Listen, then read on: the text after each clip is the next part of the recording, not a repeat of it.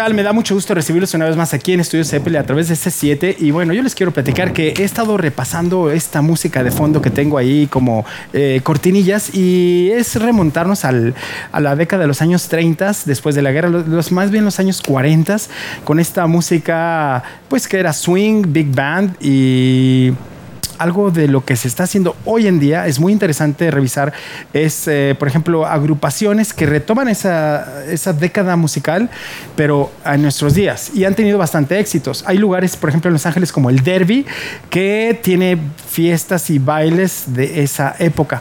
Yo te quiero ofrecer un video para que lo veamos. Yo además me preparé porque traje aquí un maniquí con toda la indumentaria de lo que sería un pachuco de esa época, eh, su sombrero de ala ancha, su pluma, su traje. Bueno, esto es algo de lo que eh, se usaba. ¿Qué te parece que nos vayamos a ver Cherry Poppin' Daddies, una agrupación moderna de hoy en día, pero que suena increíble? Checa.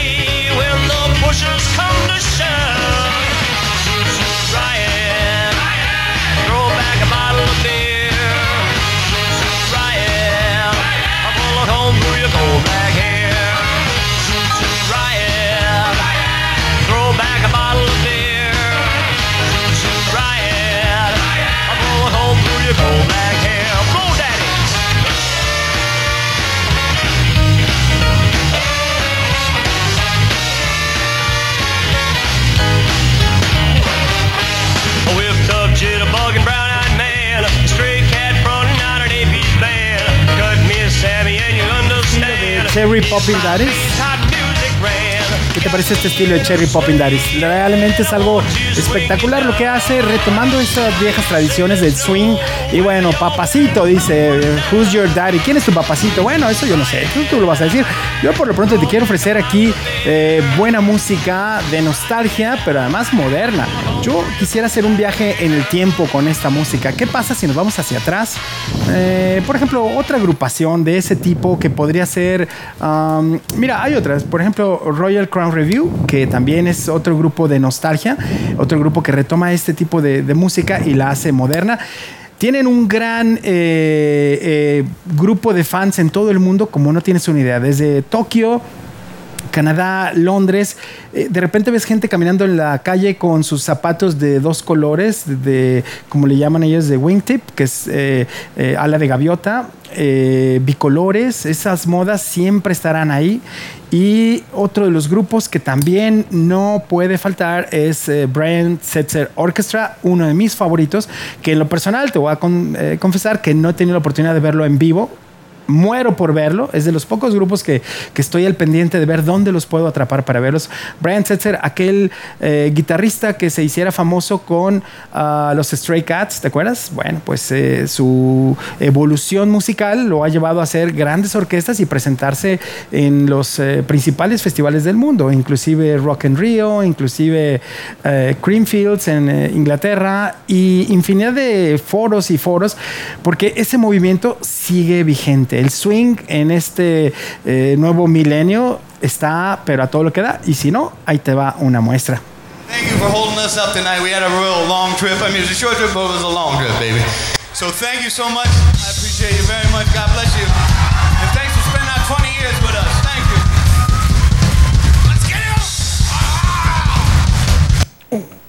3, 4. ¿Qué te parece? Eso es el ritmazo que trae. La verdad es que tambores son agrupaciones de cerca de 25 músicos. Increíble, pero así eran las grandes orquestas. Y realmente para verlos en vivo tienes que estar ahí presente. Checa eso.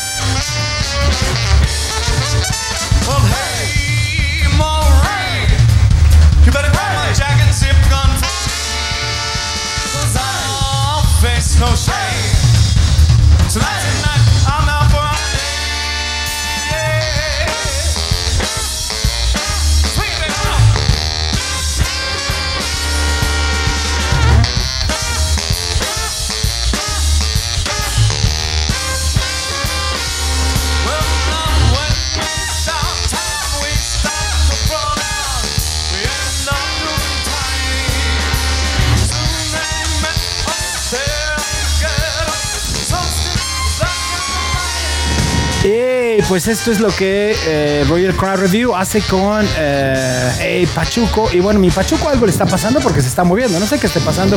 Realmente este Pachuco está cobrando vida con esta música. Y yo quiero saber exactamente qué pasa. Porque es un Pachuco diferente.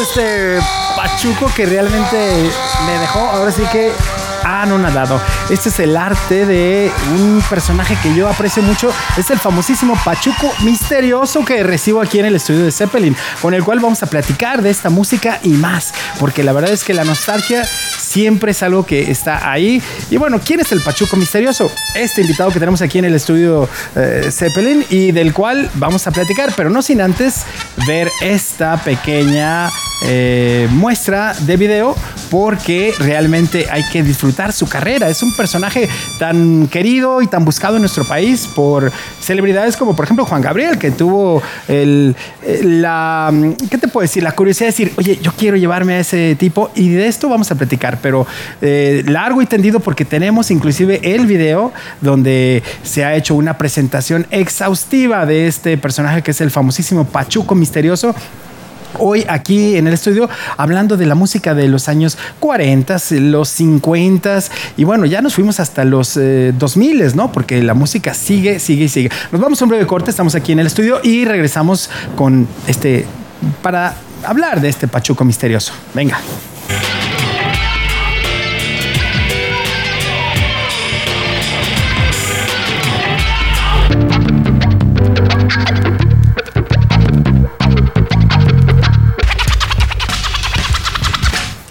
¿Qué óvole? No, no, bueno, es que aquí nuestro amigo está con todo. Este es el famosísimo Pachuco Misterioso que yo le quiero dar la bienvenida a este estudio Zeppelin.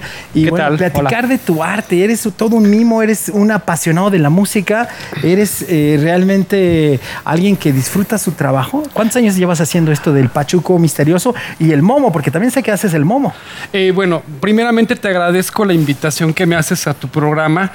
Estoy infinitamente agradecido, muy, muy halagado que me, que me hagan invitación aquí en Guadalajara para estar en un programa de carácter cultural, que es algo para mí muy, muy importante. Y bueno, pues te agradezco de entrada la invitación. Eh, bueno, sí tengo 25 años como actor, mimo y bailarín profesional. Este, y bueno, pues este, hemos estado desarrollando a lo largo de todos estos años nuestro trabajo y hasta ahorita estamos aquí pudiendo presentar nuestra propuesta artística. Pero bastante bien. Y además, fíjate que traes todo la indumentaria de un Pachuco, además bastante colorida, como lo harían los grandes. Fíjate que curiosamente eh, eh, yo eh, lancé el video de Cherry Popping Daddies y qué tal que el vocalista venía vestido igual que tú. Está genial. ¿no? El, vocalista venía igual que tú. Y es algo muy interesante porque pues quiere decir que estamos en sintonía. Y sin embargo, bueno, hablar del Pachuco misterioso tendríamos que hablar de las raíces, ¿no? ¿Cuáles son tus raíces? Seguramente tienes alguna influencia como mexicano, ¿no? Claro, bueno, yo soy, como te menciono, yo soy actor, bailarín y mismo profesional. Eh, durante 25 años he desarrollado mi, trayectoria como, con estas vertientes. Sin embargo, hace 10 años nació este personaje que se llama Pachuco Mambo. Nació en la calle, este, como una manifestación artística. Totalmente urbano. Urbano, totalmente. Yo este, ya anteriormente quise formar grupos con bailarines de salsa para hacer performance urbanos. No quisieron porque era la calle. Invité a alguna chica en algún momento para hacer una pareja de bailarines urbanos. Tampoco quiso por las cuestiones de la calle. Y como yo ya tenía la experiencia de hacer pantomima en la calle como mimo, pues un buen día me puse la capucha negra, me puse el sombrero y me di cuenta que la imagen era interesante, me puse a terminar el traje completo y así nació el Pachuco Mambo. Yo soy admirador ferviente de Tintán, es, una influencia muy importante en mi vida. Básico, básico. sí, es completo. es un artista completo. Repasar eso. Te invito a que veamos algunas escenas de algunas películas de Tintán que vale la pena repasar para entender esa cultura del pachuco, ¿no? Por supuesto. Tiene que ser algo así.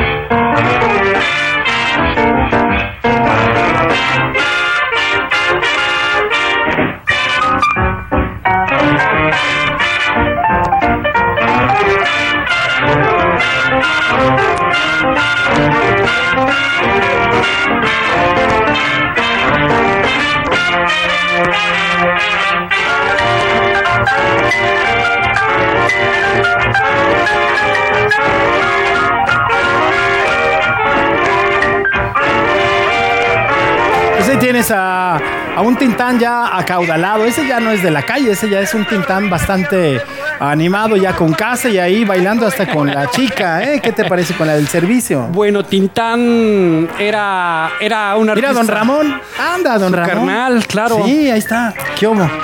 Sí. Pero si es el chavo, no. Ya lo vieron. Pues sí es don Ramón, ¿verdad? Claro, es su hermano. Qué interesante. Su hermano, la dinastía Valdés. Bueno, Tintán, pues es un artista en todos los sentidos. Cantante, bailarín, cómico, improvisador. Él lo dejaban hacer en escena, en cámara, lo que quisiera. Y pues ahí está la muestra. No, ahí está la muestra y ahí está don Ramón. ¿Cómo lo queremos a don Ramón? Sí, su hermano. Todo, todo un personaje. Fíjate que me da muchísimo gusto recibirte a ti. ¿Cuál es tu nombre? Fernando Mendoza. Fernando, Fernando, qué gusto tenerte aquí con tu traje, tu talento. Yo quisiera invitar aquí a todos nuestros televidentes que están aquí a través de eh, C7 a que vean una breve eh, mm, presentación de lo que es tu, tu arte eh, en esto de la pantomima y sobre todo el pachuco misterioso. Vamos a ver este video.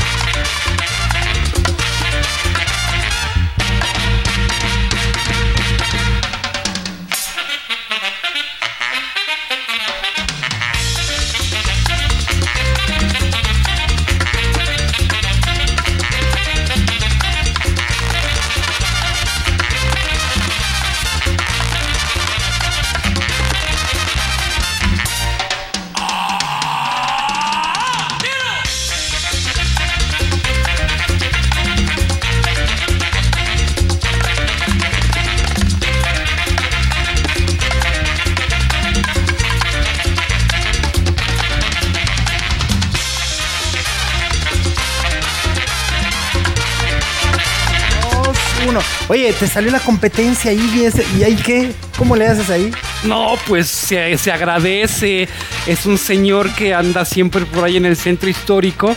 Se sentaba a verme y, yo, y, se, llenaba, se, llenaba, de lágrimas el señor. O sea que dijo, yo también puedo, yo también puedo. Es que yo creo que se acordaba cuando era joven y esa música era lo que él bailaba en sus momentos cuando era chavo. Es, muy, muy interesante. Esta música es de todos. Esta música es parte de nuestra cultura popular. Sí, totalmente. Y bueno, cuando un personaje como tú retoma ese personaje tan querido como es para nosotros Tintán, eh, el Pachuco, pues nos llena de esa nostalgia, esas películas, bueno, a carcajada batiente y, bueno, pues verlo en la calle creo que es algo interesante. Pero además has dado el gran salto, has estado en teatros, has estado en dónde. Cuéntame un poco más de tu vida. Eh, bueno, eh, como te menciono, yo tengo 25 años de trayectoria artística trabajando tanto en calle como en foros. Y bueno, pues ahora empezamos poco a poco a entrar al medio de lo que es la televisión, que ustedes han tenido a bien invitarnos a exponer nuestro trabajo. Este, bueno, dentro de esas experiencias de vida, pues nosotros estamos arriba, abajo, en medio. Ahora he tenido la gran fortuna de que hace casi 11 meses, pues de pronto este, el señor Juan Gabriel descubrió mi trabajo por medio de YouTube y me mandó buscar y me localizó lo conocí, platicamos y pues ahora soy parte de su espectáculo. ¿Estás dentro de su show? Sí, sí. ¿Viniste a la Plaza de Toros aquí a Guadalajara? Sí. Claro, yo te vi, tienes toda la razón. pero yo, o sea, más bien en el concierto. Estuve en el concierto, ah, pues no, no, soy pues fan de Juan Gabriel. Ese soy que baila ver a yo. Exacto, sabes que lo que pasa es que, bueno, tú te recordarás que era una plaza de toros, estaba a reventar, estaba llenísima. Y entonces a mí me tocó del lado contrario de donde saliste, pero entonces yo alcanzaba a ver y dije, bueno, ¿y eso qué es? ¿Y eso qué es? No entendí, pero finalmente me dijeron, no, es el mismo, baila padrísimo. Algunos ya te conocían. Entonces realmente fue algo muy, muy interesante. Eh, entonces tenemos aquí una de las estrellas del show de Juan Gabriel. ¿Te puede llamar así? No, simplemente soy un artista que tuvo la fortuna de ser invitado por el señor Juan Gabriel. Para mí eso es más importante. Oye, yo creo que la, la pregunta que te hacen todos, ¿y cómo te trató? Maravilloso, maravilloso. ¿Dónde lo conociste? ¿Fuiste a un hotel? ¿Fuiste a su casa? ¿Fuiste a dónde? Bueno, realmente y digo un hotel, perdón, digo un hotel porque seguramente él anda de gira casi todo el tiempo. Entonces, lo más común es decir, ah, estoy en México, cítenlo para platicar con él, ¿no? Ah, bueno, eh, no es tanto como lo que mencionas, aunque sí es muy interesante la historia porque, bueno, yo tenía 10, 11 meses que no tenía trabajo. Andaba en una situación económica muy fuerte. Como todos, no te preocupes. Exacto, Así, de repente. Eso se refiere de que estás arriba y medio y abajo a veces. bueno, la cosa es que en, ese, en esos momentos estábamos en una situación muy difícil. Este, y bueno, yo ya había dejado de trabajar un poco la calle porque en el centro histórico se puso muy dura la situación con la mafia y toda esa situación. Entonces, bueno, dejé de trabajar en la calle en ese sentido. Un buen día llegué a casa y estaba revisando en los videos de YouTube los comentarios, pues un poco para darme ánimo porque no ah, tenía chamba. Entonces de pronto ves un comentario que te alienta y pues te da ánimos para seguir adelante. Y en esos comentarios había uno que, que trataban de, localizarme de manera urgente. Así como dame tu teléfono. Eh, no, decía que pues si había, si había alguien que me conociera, que si había posibilidad de contactarme para una contratación, yo me puse en contacto. Todo fue por correo electrónico con las personas con las que platiqué, de pronto me dijeron que, el empresario productor Alberto Aguilera estaba muy interesado en conocerme personalmente, pero que tenía yo que ir a, sus oficinas en Cancún. Ah. Eso, a eso me refería. Entonces, este, bueno, yo tenía la referencia de una junta de trabajo con un empresario llamado Alberto Aguilera. Nunca te cayó el 20, pues, que era Alberto Aguilera Valadez. Exacto. O sea, yo sé que Alberto Aguilera Valadez es el nombre real de Juan Gabriel, es del dominio público. Pero tú, ¿cuándo te vas a imaginar que Juan Gabriel te anda buscando? jamás te imaginas eso, ¿no? Entonces, este, eso fue lo que sucedió. Entonces, yo tenía una cita con el empresario Alberto Aguilera. Yo así siempre lo manejé. Me mandaron los boletos de avión, me mandaron todo lo de los viáticos. Llegamos a Cancún y de pronto el mismo chofer del lugar me empezó a decir este, que pues esa era la casa del señor Juan Gabriel, que ahí estaba su estudio de grabación, que ese era su coche, etcétera, etcétera, hasta que finalmente yo me enteré tres horas antes que era Juan Gabriel el que me había mandado buscar. Ándale. Hasta tres horas antes yo me enteré. La emoción total, ¿no? Eh, quedé en shock. Sí, lo creo. Quedé en shock. O sea, ya estás bailándole, mira, al divo. Sí, sí, ahí estamos en el, espectáculo. Y esto es como un medley que él hace eh, de música. Eh, ¿Qué será? Este, latina, ¿no? Es que aquí lo interesante es que la verdad fue que al señor Alberto le gustó el, el Pachuco Mambo y él dijo, yo quiero que esté en mi espectáculo, no sé por qué, yo quiero que esté ahí porque hay algo que me late cuando nos conocimos, estábamos buscando qué canción podía adaptarse para. Se estaba pensando en la canción de La Frontera, porque iba a comenzar la gira en Ciudad Juárez. La Frontera. Nada más que pues el arreglista le dijo muy atinadamente que, que, La Frontera es como un himno nacional en la frontera, en, la República. Entonces, como que decidieron no arriesgarse y hacer una versión Pero no andaba tan equivocado, ¿eh? No andaba tan equivocado, porque La Frontera realmente es un tema, eh, digo, los Pachucos llegaron de la frontera. Sí, o sea, no son de México. Los, los pachucos llegaron eh, a raíz del movimiento que se generó en Los Ángeles, del cual vamos a hablar y a exponer algunas canciones después de este corte.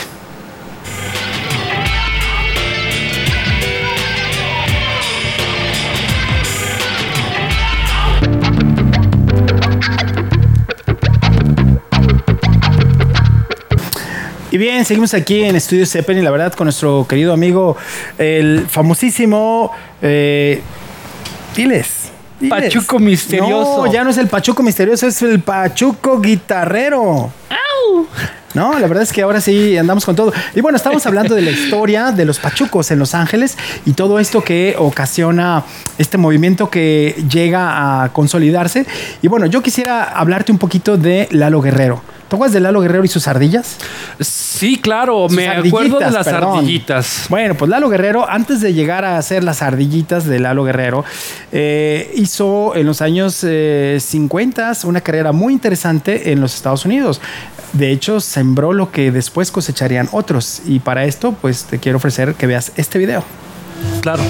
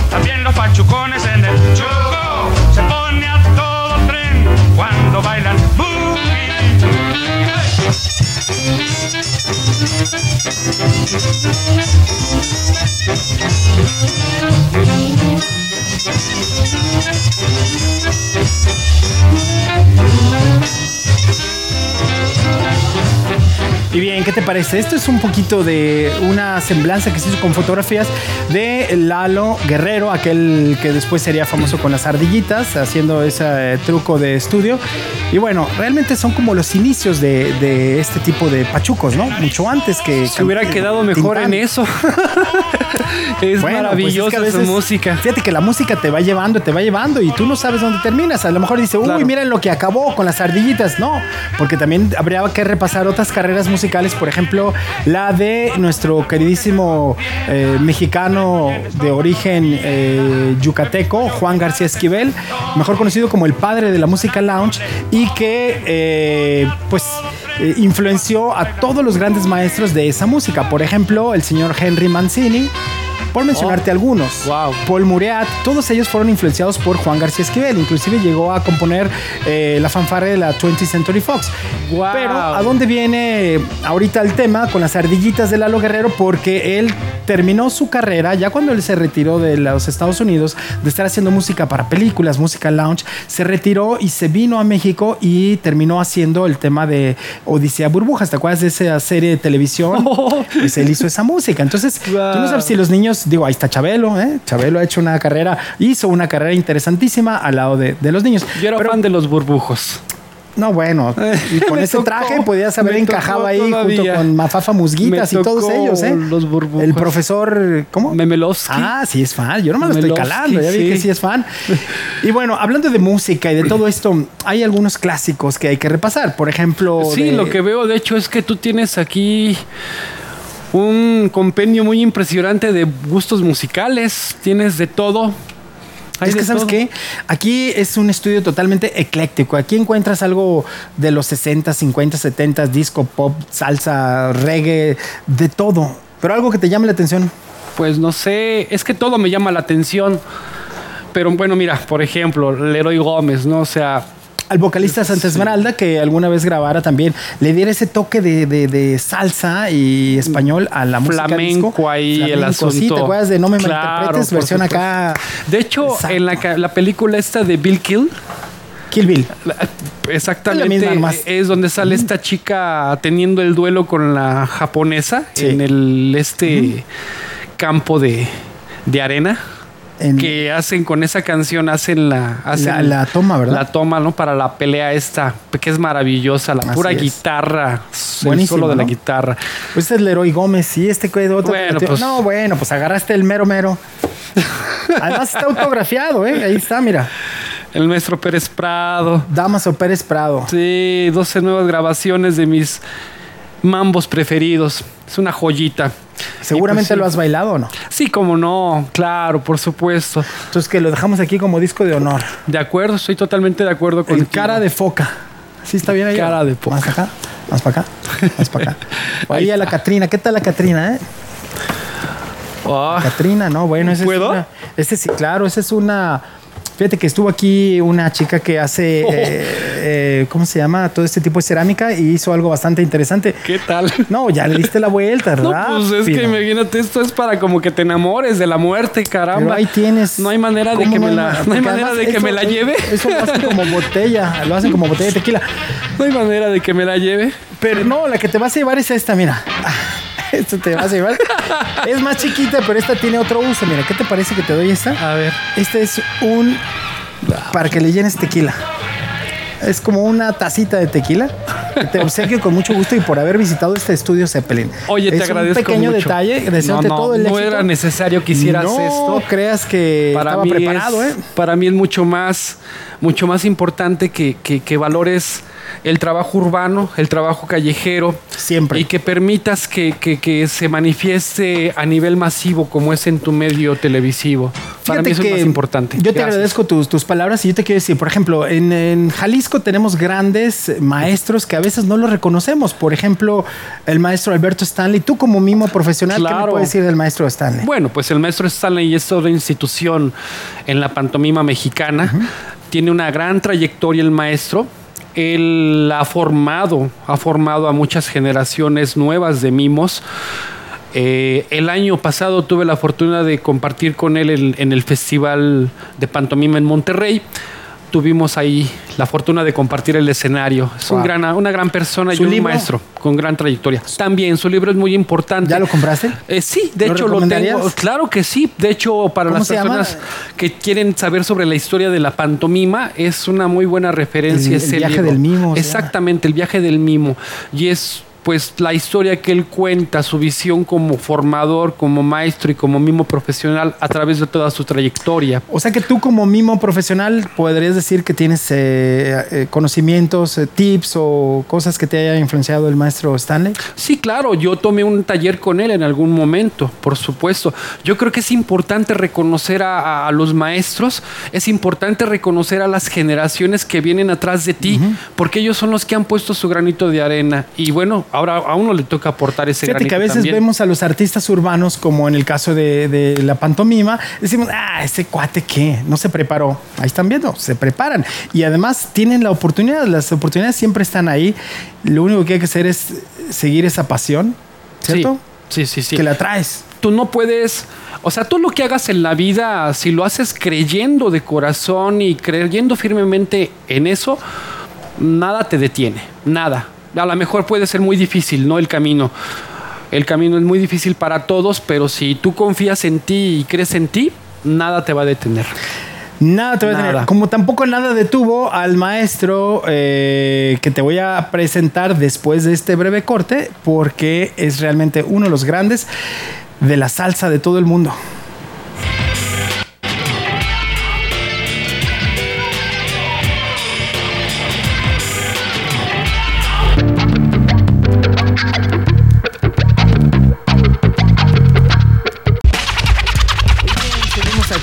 Este estudio Sebrin con muchísimo gusto porque estamos aquí viendo al maestro. Anda, ya hizo la Catrina. ¿Qué te parece? Eh? No, tienes ingenio. Fíjate que este es un arte de pava, se llama la, la chica que hace la cerámica y es bastante talentosa. Pero bueno, la siguiente canción que yo les quiero ofrecer es algo del clásico. Me refiero al señor Tito Puente, que muchos piensan que la canción de Oye, ¿cómo va? que interpreta Carlos Santana, otro jalisciense bastante ilustre de Autlán de la Grana ¿Es de él? Pues no, obviamente, claro que no. Oye, ¿cómo va? Es un éxito de Tito Puente. Y Tito Puente es el que interpreta el Ran Can Can. Pero para esto yo quiero invitar a mi amigo que está aquí de visita en este estudio, Juan Carlos Jiménez Castro, al cual le doy la más cordial bienvenida. Venga. Gracias, estoy muy agradecido por estar aquí en este espacio. No, no, que no, me encanta, no. ¿Qué ¿eh? te ¿Cómo parece? estás? Aquí estamos. Hola, ¿qué tal? Muy buenas tardes. Me encanta Gracias. esto, ¿eh? ¿Te gusta? Me encanta, me lo llevo a mi casa. A mí esto, también. mira, A mí mira, No, no, bueno, quiero, quiero que sepas que esta es tu casa. Ah, bueno, ya está. no café. necesitas llevártelo. Aquí déjalo. Bueno, nomás, esta es tu perfecto, casa. perfecto. Oye, y me encanta la idea de poder platicar de música y sobre todo de Tito Puente, Humbertito Puente, que es el nombre original. Exacto. Que nació. ¿En dónde estoy yo? ¿De este lado? Entonces, ahí. De este- Acá ah, no, donde aquí me veo enfrente. Ahí, mira. eso, eso. Así estilo, como lo hacían los de antes. No, Tito Puente nace en Nueva York, en Harlem, y, y bueno, es un ícono de la música. Él aprende a tocar la batería, que es lo, lo fuerte de él. Suyo. Y, y por lo tanto después se mete al vibráfono y es mm, va a- haciendo su carrera básicamente en dos partes, el jazz latino y la salsa, ¿no? Pero es un ícono porque a, a seguir. eh, la gente dice, bueno, es tremendo timbalero. Pues no es tan bueno timbalero como vibrafonista, arreglista y por ahí hay cosa, una cosa rara. Un solo de piano de Tito Puente, ¿eh? Buenísimo. Ah, buenísimo. Bueno, pues el Ran Can Can es una canción que no puede faltar. Y un personaje como el Pachuco Misterioso tendría que bailarla, esa, esa canción, ¿no? E indudablemente, pues digo, Tito Puente, en cuanto suena, aunque tú no quieras, es inevitable. No Vamos a puedes. escucharla, ¿te parece? No puedes. venga, Al rato me traigo los timbales yo. da. Ahí Nada más. Agárrale aquí, mira.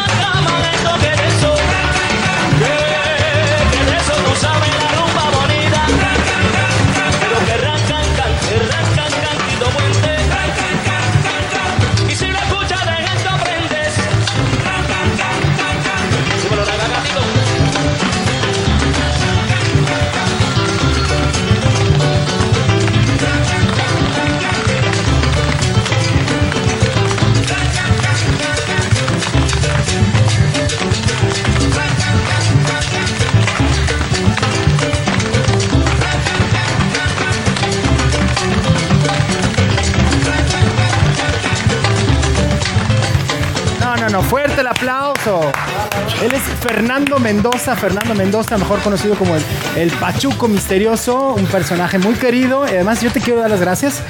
Sé que Gracias. tienes compromiso, pero tu visita fue de lo máximo. Yo, por lo pronto, eh, te doy tu cajerita para que le des ahí este, un buen uso en tu casa. Esta es tu casa. Y nosotros seguimos repasando la música que ya nos picaste. Mira, las pobres tornamesas Pioneer este, DBJX1. Esto es la conga y la tumbadora. Conga y tumbadora. Y acá mi querido Juan Carlos ya agarró la. Yo agarro el quinto. de- del quinto. Así es de que, bueno, nos vamos a. ¿Qué? ¿Más música? Venga, más música. ¿Por qué ¿O crees que pongamos algo? Por ejemplo, hablar de, de Tito Puente. Yo me acuerdo de, de algunos eh, timbaleros como el que sería mi suegro durante mucho tiempo. Seguro lo conoces. El gran Pete Escobedo, dices Ah, tú. claro, el papá de Sheila ahí. sí. ¿Se acuerdan de Sheila? Claro que, y todos los hermanos, es una familia de músicos. A los hermanos te los ¿eh? dejo a ti. Yo no, no, me no, quedo está con bien. Sheila y los entonces hablamos. no, bueno, yo no sé. Yo, yo nomás dije si, Sheila quieres hablar de claro sí. Pero chicas guapas. Y repasando esta música, pues yo quisiera eh, irnos a conocer, por ejemplo, el arte de Brian Setzer y su orquesta que hizo algo espectacular. O, por ejemplo, Louis Prima. ¿Te acuerdas de Louis Prima? Luego, prima, no, todavía no nacía yo, creo. No habías nacido, pero ¿te acuerdas de haber escuchado? ¿Tú te acuerdas de haber escuchado Claro. a David Lee Roth Sí, con esa claro. canción de Just a Gigolo? Claro, claro. Bueno, pues esa canción es un cover de Louis Prima. Y Louis Prima es el cantante original que te voy a ofrecer a continuación aquí en Estudio Zeppelin. ¿Y esta canción? Claro, Just a Gigolo, porque es una canción básica. Esa tienes que Ah, no, escucharla en su versión original, blanco y negro, ya sabes, los videos de antes, ¿no? Por supuesto. Realmente es como un, un homenaje. A veces llegamos a conocer la música por las nuevas versiones. ¿No te Así ha es. pasado a ti? Ah, totalmente. Y yo creo que las generaciones igual de ahora ven, dices tú, bueno, ¿y por qué escuché la canción de Luis Miguel? Y es de César Portillo de la Luz o es de otros compositores. Pero no es malo, no están todo mal. O sea, No. es bueno No, no. más bien recurrir a buscar atrás qué hay, ¿no? ¿Qué hubo en, Así en es, antes, ¿no? Pero es, es genial, ¿no? Por ejemplo, mi estimado Fer, de la música que tú bailas, ¿te vas a los clásicos o te vas a las nuevas versiones? Por ejemplo, esta de Mambo número 5, que tuvo un refrito por ahí en los noventas, gracias a un alemán que se llama Louis Vega, Lou Vega. sí. Y, y cuánta gente conoció el mambo gracias a Lou Vega. Hay que agradecer eso, ¿no? Se agradece. Sin embargo, los clásicos son los clásicos. Totalmente de acuerdo contigo. Eh, la versión sí, eh, obviamente despertó el mambo nuevamente a nivel mundial, pero después de que escuchas eso y después te echas un chapuzón con Pérez Prado, No, bueno. o te vas con Tito Puente, Claro dices, no, pues este cuate nada que ver. Es- ¿Qué ¿no? crees que Pérez Prado te va a ayudar? Mira, Tiene un poquito de calor. Desde los cielos. Desde los cielos y en el cartón te va a ayudar ay, aquí un poquito. genial. Fíjate Oye, que hay- hay- yo quería mencionar algo acerca del mambo, ahorita que lo nombran. Hay dos corrientes del mambo, ¿no? El mambo que conocemos de, de- de Pérez Prado, pero Sí. también en Nueva York se hacía un mambo, que era el mambo de Tito Puente y todos Tito Rodríguez, todos como estos, lo que ¿no? acabamos de escuchar. Ex- exactamente. Así Entonces, es. muy como importante saber la- las corrientes, porque si tú ves, Mambo, in- eh, eh, Pérez Prado incursiona la batería en la música tropical. Imagínate. Eh, hace algo súper súper Uno de mis preferidos es Mambo en Sax, es mi preferida. Claro. Sí, Wow. pero de por ejemplo, bueno, básico. increíble, Sí, increíble, de rumbera y Sí, todo eso, sí, ¿no? sí. Pero también pensar que en, en- en- en- en este mambo que le llaman de Nueva York, por toda la influencia de- que se hacía en Birdland, que era un, un club muy famoso por allá, pero tiene algo en común. Otros dicen que Cachao es el creador del mambo. Isa- Entonces, bueno, Israel López Cachao. Cachao. Escribió Cubano. más de 3.000 can- mis- 3.000 danzones, imagínate. Sí. Isora es uno de mis favoritos. Ah, Isora Club, claro. que sí. Isora. Es un básico, ¿no? Es un básico grabado hace muchos años y que lo vuelve a grabar hace algunos Gracias años. a Andy García. Así es que es un Ah. excelente actor que tiene un buen bongo. No, y yo tengo buena memoria porque esto no estaba en el guion que está ahí apuntado, ¿eh? Oye, me recordar que Tito Puente nos visitó un 11 de noviembre de 1994 Y se nos fue un 2000. en el 2000, en 2001. Así es. Dos- ah, ¿ya ves? Ahí está en el guion. Pero aquí estuvo. ¿Cuál guion? hombre? Pues ya Aquí sé, no hay guiones, ningún aquí no guion. hay Aquí guion. todo es improvisado. Aquí es solamente pasión por la música y Fernando, con todo lo que da. Mi querido Fernando Mendoza, eres un tipazo. Bailas increíble y te deseo lo mejor. Y si ves te voy, eh, al maestro Stanley, mándale un saludo de nuestra parte. Claro. Y a nuestro querido Víctor Jackson, que también es un bailarín, que también trae esa pasión como tú, aunque está en otro canal, está en una época retro, pero ustedes de la Ciudad de México seguramente se van a cruzar en algún momento. Esperemos que sí. Y pues te, re- te reitero el agradecimiento que, que tengo hacia tu persona. Al contrario, Gracias, muchas gracias. Para mí es un halago y es un verdadero honor y privilegio compartir este tiempo con ustedes Tu y arte. además alimentarme con su conocimiento, que son unos eruditos del tema. Te regalaría este de Pérez Prado, pero ya lo tienes. Sí, no, gracias. me- Mejor, mejor me llevo todo. No, no, no. Eh, pues ahora sí que les voy a dejar de tarea estos videos porque se nos fue el tiempo volando. Yo te ofrezco que en la próxima emisión de Estudio Zeppelin vamos a repasar esos clásicos de los que hemos estado hablando porque son importantísimos para reconocer. Por ejemplo, te hablé de Louis Prima, te lo dejo de tarea. Te hablé de eh, Brian Setzer, que hay que escuchar. te lo ofrezco en el próximo. El miércoles. El miércoles te veo.